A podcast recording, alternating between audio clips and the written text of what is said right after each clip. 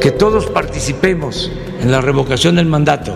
¿Es sí o no? Pues de entrada creo que en teoría es un ejercicio, como decía, de participación ciudadana o de control democrático del poder, pero que está siendo desvirtuado por el uso que se le está dando. Yo no creo que los ciudadanos debamos desperdiciar esta oportunidad de mostrar nuestras preferencias, sean cuales sean. La democracia es así. Porque estar haciendo propaganda todos los días no es lo que lleva a un país a progresar. El país presenta. En un entorno en donde lo que gana es la estridencia y las ganas de callar al otro, a la otra, creo que debemos apostar por el diálogo, que debemos apostar por escuchar. Al habla con Barkentin. Estamos aquí para que sí, para que siga el presidente. Y nosotros hablamos con hechos y datos. Ustedes lo que van a ver es asignatura por asignatura. Como el señor López Obrador es el mismo burro que estuvo en la UNAM. Salió a demostrar que el pueblo quita y el pueblo pone. Hoy, a más de tres años, esta administración ha sabido demostrar que se puede gobernar sin endeudar. Sin el presidente López Obrador sí vamos a estar mejor. ¿Por qué por Sí, sí, sí. autoritario? Por dictar decisiones erróneas que tienen sobre todo a las mujeres tan afectadas, a las mujeres y a las familias que vienen siendo las más afectadas. Pero sobre todo me parece muy importante la existencia de estos ejercicios democráticos para refrendar y para que los gobernantes rindan cuentas. En ese sentido, que siga el presidente Gritos y sombrerazos, como ya escucharon, pues porque está encendida la opinión pública en torno a lo que viene el próximo 10 de abril aquí en México. ¿Qué es? Es el ejercicio de consulta ciudadana para la revocación de mandato. Es decir, ¿se queda o se va el presidente de la República? Obviamente hay reglas de juego, tiene que haber un mínimo de participación ciudadana para que sea vinculante, pero lo cierto es que hoy hay una efervescencia muy importante en el país en torno a esto, a la revocación de mandato. Y yo diría que lo que a mí me interesa más y por lo que hago el podcast de esta semana en Al habla con Barkentin sobre el tema, no es tanto los argumentos que puedan tener unos y otros para decir que el presidente se quede o se vaya, sino mucho más interesante me ha parecido el debate sobre si participar o no. Unos dicen que no, que porque esto está siendo convocado sobre todo por el presidente de la República y el partido en el poder, y que es una contradicción en términos. Otros dicen que sí, porque al final es un instrumento ciudadano importante para definir lo que queremos hacia adelante. Pero a mí esta es la pregunta que me pareció importante y de esto va el podcast. ¿Participar o no participar en la revocación de mandato? Los grupos de WhatsApp hierven, la gente pregunta, ¿qué hacemos? ¿Participamos o no participamos?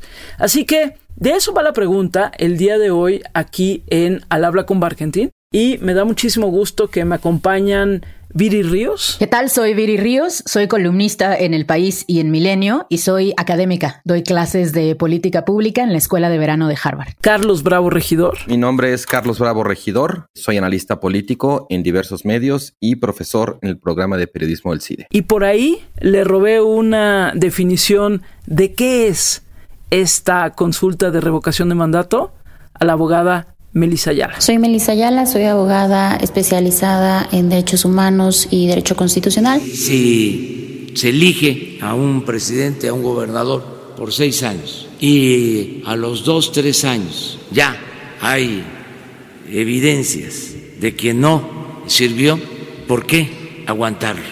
Ya no sirve, entonces hay que quitarlo.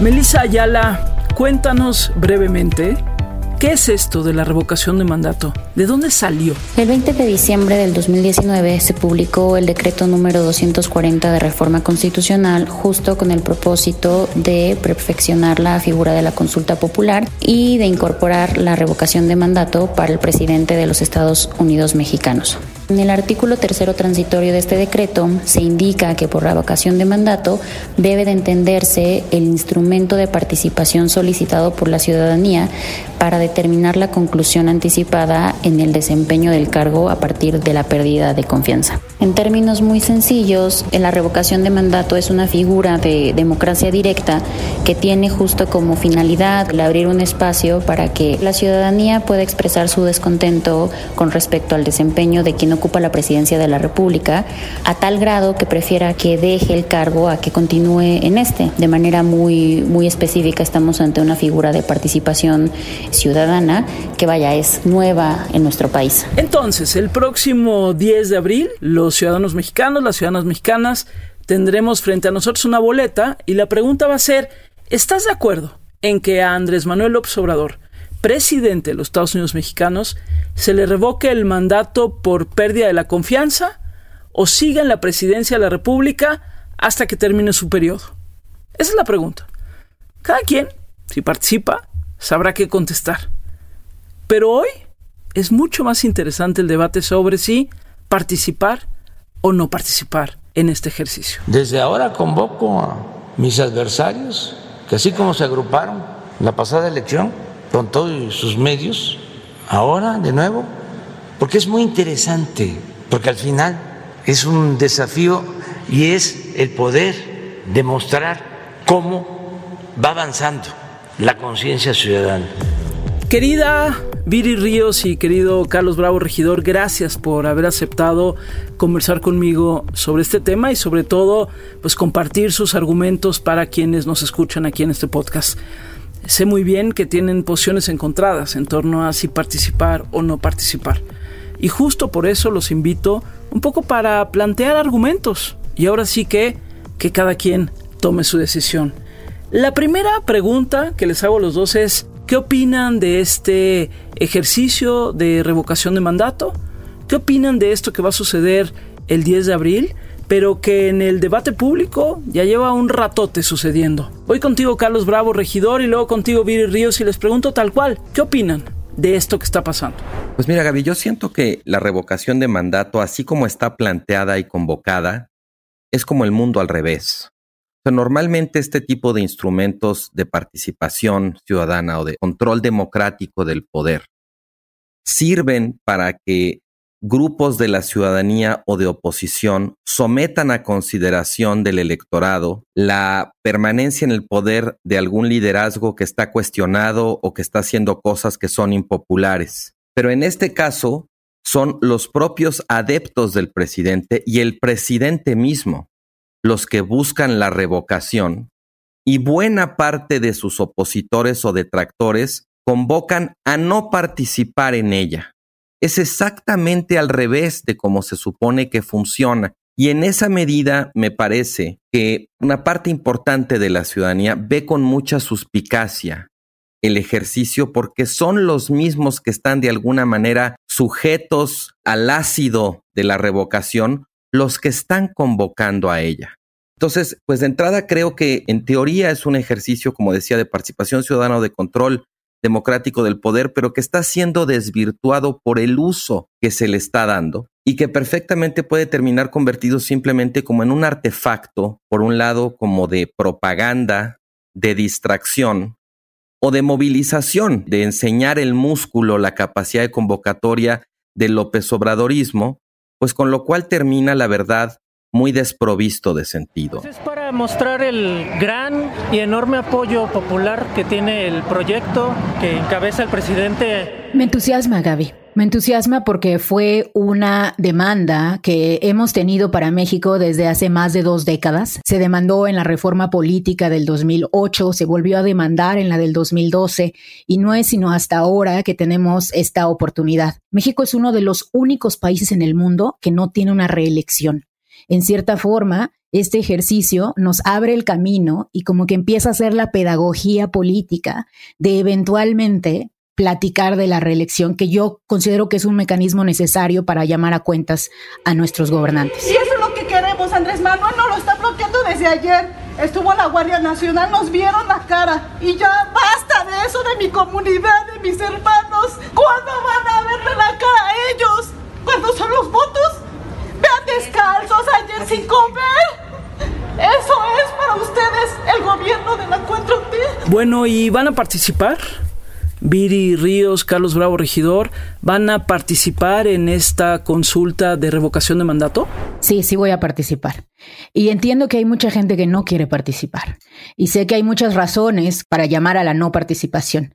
Pero Yo no creo que los ciudadanos debamos desperdiciar esta oportunidad de mostrar nuestras preferencias, sean cuales sean. La democracia es así. La democracia, pues a veces se trata de jugar juegos que no son perfectos, pero de jugarlos y de tener el arrojo y la valentía de no quedarse callados. En democracia, quedarse callado no es opción, porque los calladitos no se ven más bonitos, se ven menos. Y el que se queda callado pierde.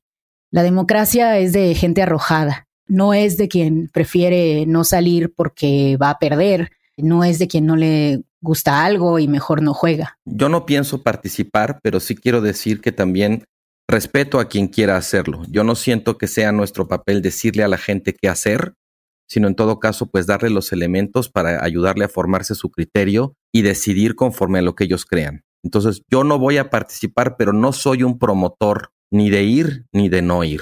Yo creo que cada quien. Para mí no tiene mucho sentido. Yo creo que el presidente fue electo por un periodo de seis años, que realmente la revocación no tiene una causa como tal por la que queramos revocarlo, creo que más bien son los propios López Obradoristas los que están llamando a esto para ratificarlo. Con lo cual, pues me parece, como te decía, como que no tiene sentido porque aún sin que hubiera este ejercicio, de todos modos el presidente va a terminar su mandato.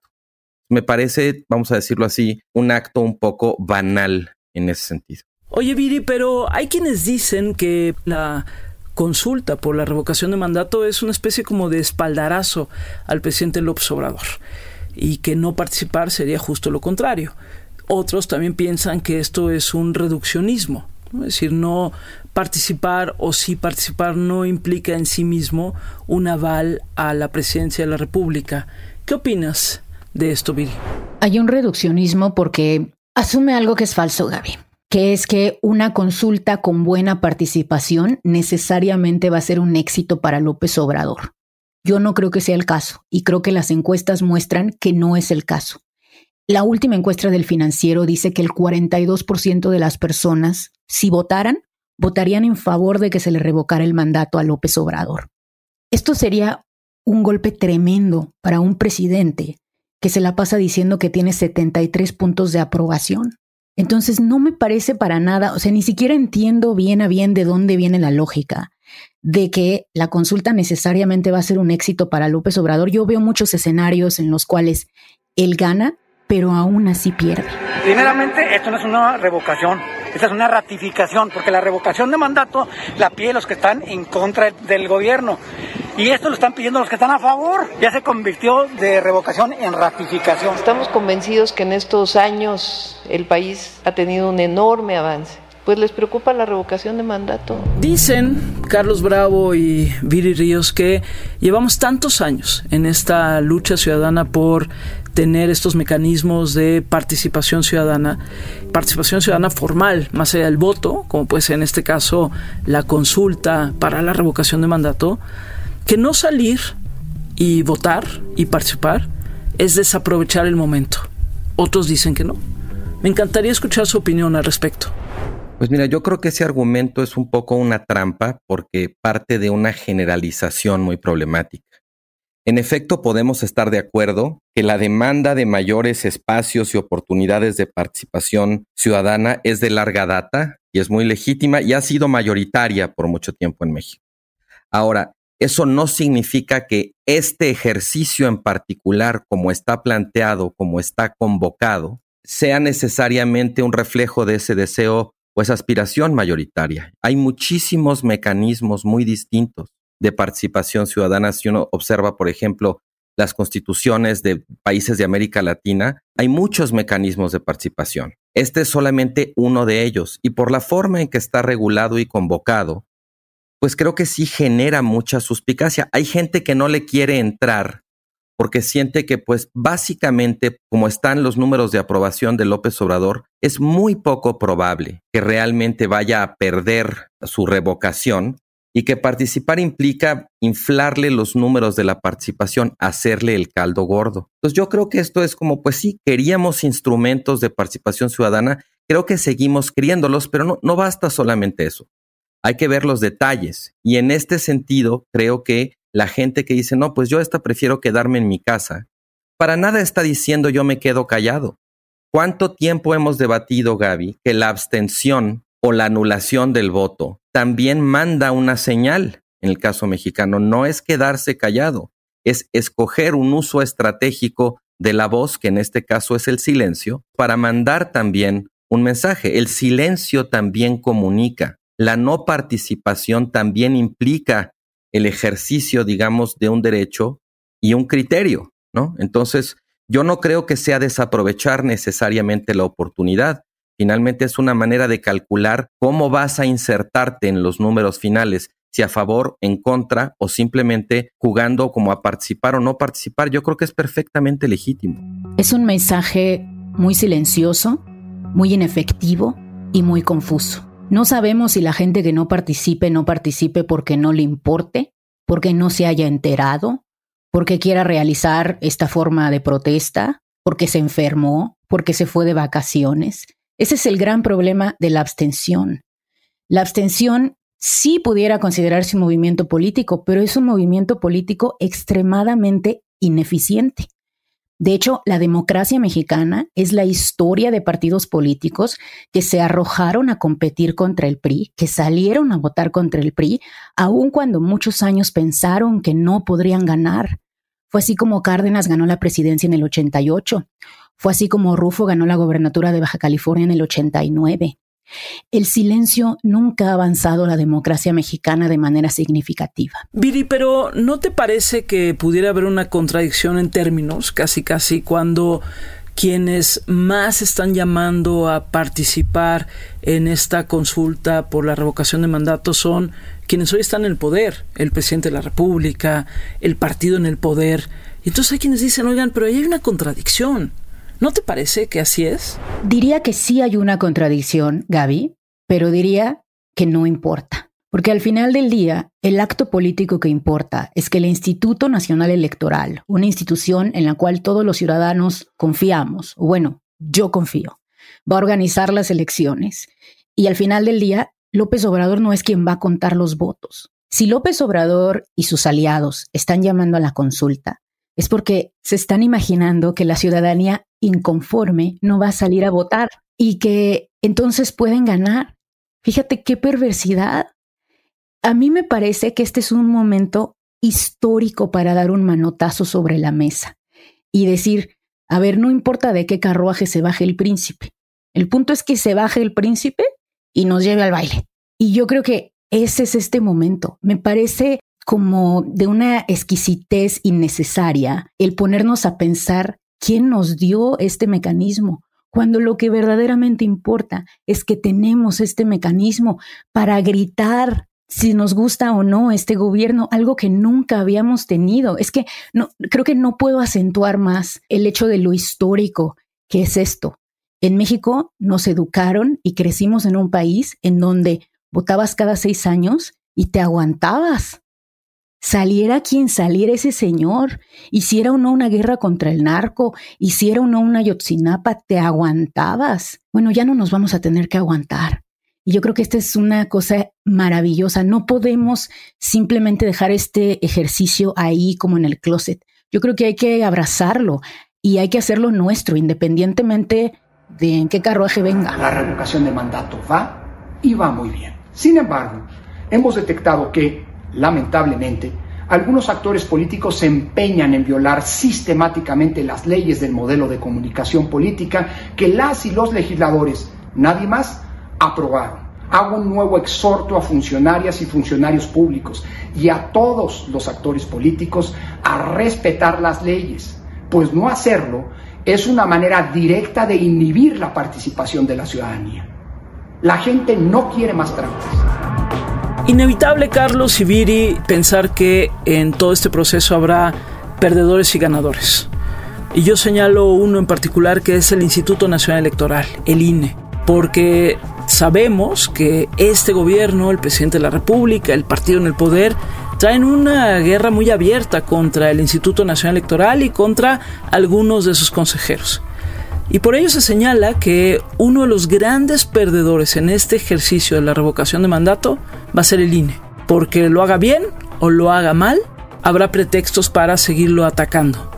Y por eso les pregunto, ¿qué opinan? ¿Quiénes son los ganadores y perdedores en este proceso? ¿Y qué opinan sobre todo del caso muy específico del Instituto Nacional Electoral? La mayoría de la gente no sabe porque el INE está actuando de manera antidemocrática, está conspirando contra la democracia. El pleito del López Obradorismo contra el INE viene de mucho tiempo atrás, no empezó con esto. Esto simplemente se inserta dentro de la trayectoria de ese pleito y lamentablemente, como dices, creo que si sale mal, le van a echar la culpa al INE. Y si sale bien, van a decir que salió bien a pesar del INE. La forma en cómo se ha encuadrado la convocatoria para la revocación de mandato ubica al INE de un modo u otro en la esquina de los perdedores. Eso me parece a mí muy mal porque creo que el INE lo ha hecho muy bien. De hecho, el INE hizo un esfuerzo notable de economías para poder sufragar el ejercicio, a pesar de que el Congreso no le dio los recursos enteros que necesitaba el INE para hacerlo. Si para el gobierno, si para la coalición López Obradorista, que para esto sí tiene las mayorías en el Congreso, era tan importante el ejercicio de la consulta, ¿por qué no lo financió completo? Eso para mí es otra pista que suscita sospechosismo, ¿sabes? Suspicacia, porque quería poner al INE contra las cuerdas. Y creo que lamentablemente lo logró, incluso si el INE hace un buen trabajo, como creo que lo va a hacer dentro de sus posibilidades con el presupuesto que tuvo, de todos modos, la coalición López Obradorista va a aprovechar la ocasión para seguirlo tundiendo. El INE se ha convertido desde hace mucho tiempo en la piñata del López Obradorismo. Haga lo que haga, le van a pegar. En ese sentido, bueno, pues si sale medianamente bien, como dices, pues a lo mejor el INE relativamente se libra de la paliza, pero de que van a intentar pegarle, van a intentar pegarle. Eso por un lado. Y por el otro, pues del lado, digamos, ganador, yo creo que es evidente que López Obrador va a ganar el ejercicio, que va a ganar el voto de que López Obrador no se vaya. Incluso es posible que gane con porcentajes francamente soviéticos, arriba del 70, 80, 90%, porque la mayoría de la gente que va a asistir, pues son sus propios partidarios. Justo lo que decíamos que vuelve al ejercicio, pues un tanto absurdo, porque es un ejercicio de revocación no de ratificación. Sí me preocupa el tema del INE, pero no estoy segura que la consulta vaya a ser un golpe hacia ellos. Incluso yo creo que si el INE organiza la consulta, cuenta los votos y al final del día, como todo parece indicar, le da la victoria a López Obrador, pues muy probablemente, digamos que genere un, un, puntaje positivo para el partido en el poder, porque no solamente le habrá dado la elección del 18, sino también, pues, la revocación. Creo que la oposición está perdiendo porque en una democracia el que no juega pierde. Y en la medida en la cual la oposición está claudicando a organizar el colectivo de las personas que están en contra del mandato de López Obrador y de lo que ha sucedido en estos cuatro años, ellos están pavimentando su derrota. Quiero recordarte cómo eran las oposiciones en los años 90. En 1997, la oposición pudo haber llamado a no salir a votar porque veníamos del fraude de hacía tres años y el PRI todavía tenía la mayoría en el Congreso y era muy influyente en la organización de las elecciones. Hubieran podido salir a decir exactamente lo que hoy esta oposición nos está diciendo, no voten para no hacerle el caldo gordo al PRI. Pero no lo hicieron. Salieron a votar y así pavimentaron su victoria para el año 2000. Nuestra oposición no tiene la visión que tenía en los años 90. Están decidiendo no salir a jugar y con ello probablemente están perdiendo en 2024 también. A ver, es un empleado de nosotros, hombre. A mí me sale demasiado caro el sueldo de López para lo que hace, porque estar haciendo propaganda todos los días no es lo que lleva a un país a progresar. Gracias en verdad, Viri y Carlos, por una conversación tan abierta y tan clara, con posturas encontradas, pero que también creo que de eso se trata hoy que busquemos espacios para poder conversar, aunque las posiciones sean encontradas. Y antes de despedirnos, me gustaría preguntarles de manera muy directa cómo están viviendo y cómo están viendo este momento de la democracia en nuestro país, este momento en el 2022, en marzo, abril del 2022. ¿Cómo están viendo y cómo están sintiendo este país? En lo personal, si quieren, pero también un poco una mirada de análisis de lo que está pasando? Personalmente creo que es muy duro porque a veces pues mantener ciertas posturas en el ámbito público te cobra facturas incluso en lo personal. Creo que en esta sociedad tan polarizada de repente pues vas por la vida creando enemistades o amistades sin darte cuenta. Pero también estoy entusiasmada, Gaby, porque yo nunca había visto una sociedad mexicana tan politizada. Y nosotros teníamos una democracia de muy baja temperatura, en donde el ciudadano no estaba involucrado. El corporativismo priista había matado la organización de base. Hoy vamos a protestas multitudinarias. Tú y yo nos vimos en la protesta del 8M. Y hoy estamos hablando constantemente de temas políticos, con un nivel y una temperatura que yo no observaba antes. Entonces, soy optimista de que esto vaya a decantarse en una democracia que le responda más al ciudadano en el mediano plazo.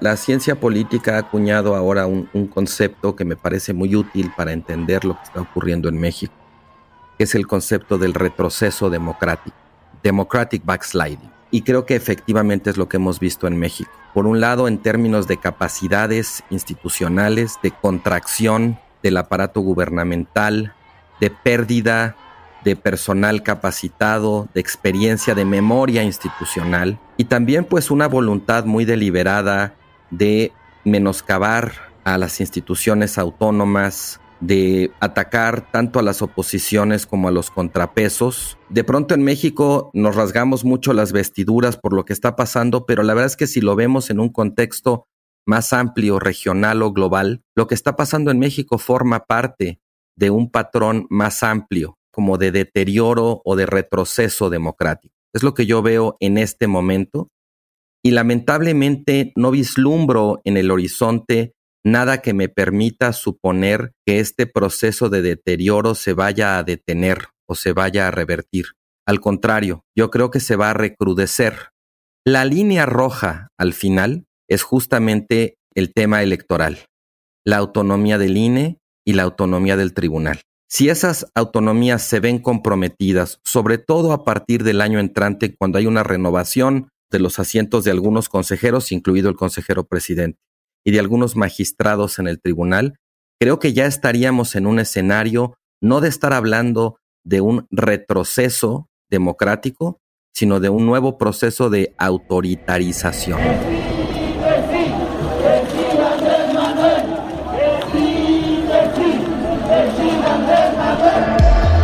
Gracias en verdad a Viri Ríos, a Carlos Bravo, regidor, y a Melissa Ayala por explicarnos brevemente de qué va todo esto de lo que estamos hablando, por prestarnos la voz y sobre todo por abrirse a contestar estas preguntas y a debatir sobre lo que significa algo pues tan importante como puede ser esta consulta popular. Y vuelvo a decir que es muy importante, o por lo menos para mí lo es, y por eso este podcast pretende seguirlo haciendo, es que sepamos dialogar aún estando en posiciones diferentes. Porque sí, el Instituto Nacional Electoral, por ejemplo, está organizando debates en torno a la revocación de mandato, pero que terminan siendo un griterío de posiciones. Está bien, los griteríos forman parte también de la banda sonora de nuestra vida cotidiana. Pero yo sí creo que tenemos por lo menos que hacer el esfuerzo de detenernos tantito para tratar de entender dónde estamos parados. En este caso, lo que yo quise no fue convencerlos de si el presidente de la República debe irse o debe quedarse. Ahí sí, como lo dije desde el principio, cada quien. Aquí lo que me parece importante es poner sobre la mesa si participar o no participar en este ejercicio de revocación de mandato. Ahí están los argumentos, que cada quien tome su decisión. Yo soy Gabriela Barkentin y nos escuchamos la próxima semana en Al Habla con Barkentin.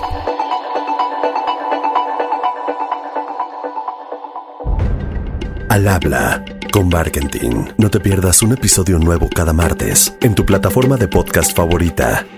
El País.